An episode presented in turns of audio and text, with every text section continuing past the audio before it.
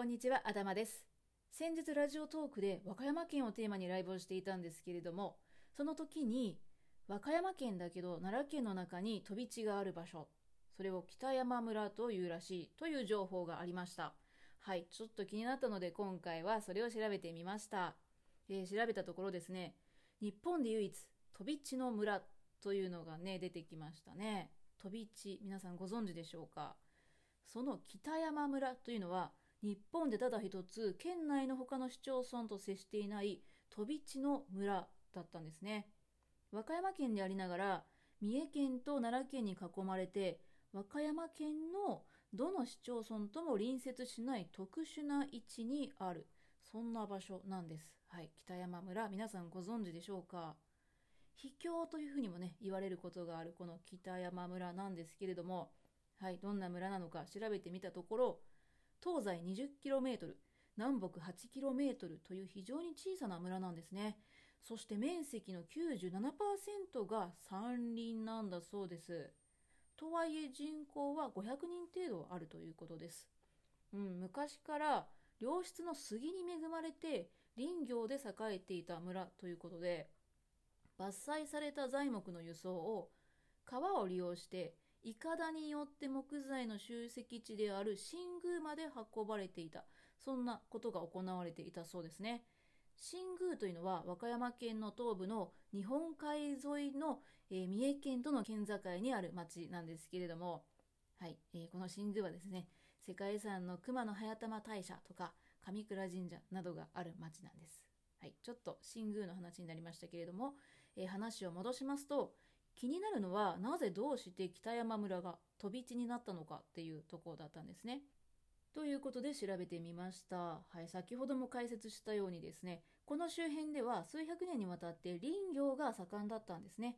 で、いかだ流しで木材を河口まで運んでいたので、その集積地である和歌山県の新宮市とは強い結びつきがありました。で、明治時代に廃藩置県で、この新宮が和歌山県に編入された際に、村の人は新宮と同じ和歌山県に加わることを強く望んでいたそうです。その結果、本来、和歌山か、まあ、三重に編入されるはずだったところを、その村の人たちの意見が聞き入れられて、和歌山県に編入されたそうなんですよ。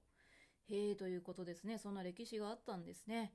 えそんな日本に唯一無二というね、北山村なんですけれども、この北山村には他にもここにしかないものというのがありましたよ。それが観光いかだ下り、そして蛇腹です。はい、ご存知でしょうか？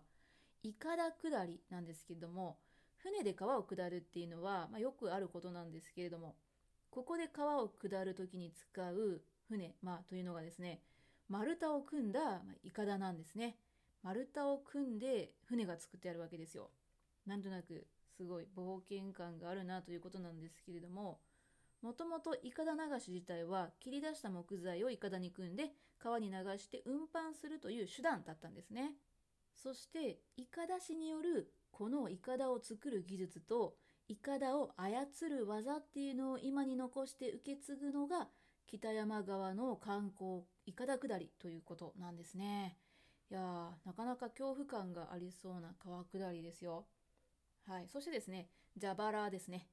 皆さん蛇腹ご存知でしょうか？北山村で生産される、こちらも全国唯一の特産品なんだそうです。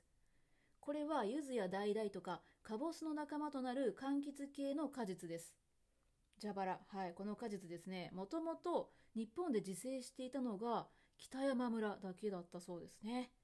で、一本の原木からスタートしたこの蛇腹の栽培というのは、今では村の産業を支える特産品になっているんです。多くのマスコミに露出したことがきっかけでブームとなってから一大産業にまで発展したそうです。ね、だから、まあ、テレビとかで見てご存知の方もいらっしゃるかもしれませんね。はい。ということでですね、日本で唯一の飛び地、和歌山県の北山村について調べてみると、丸太に乗った川下りと特産の蛇腹というここにしかないものを新たに発見しました。ということで旅先を探すラジオ本日も頭がお送りしました。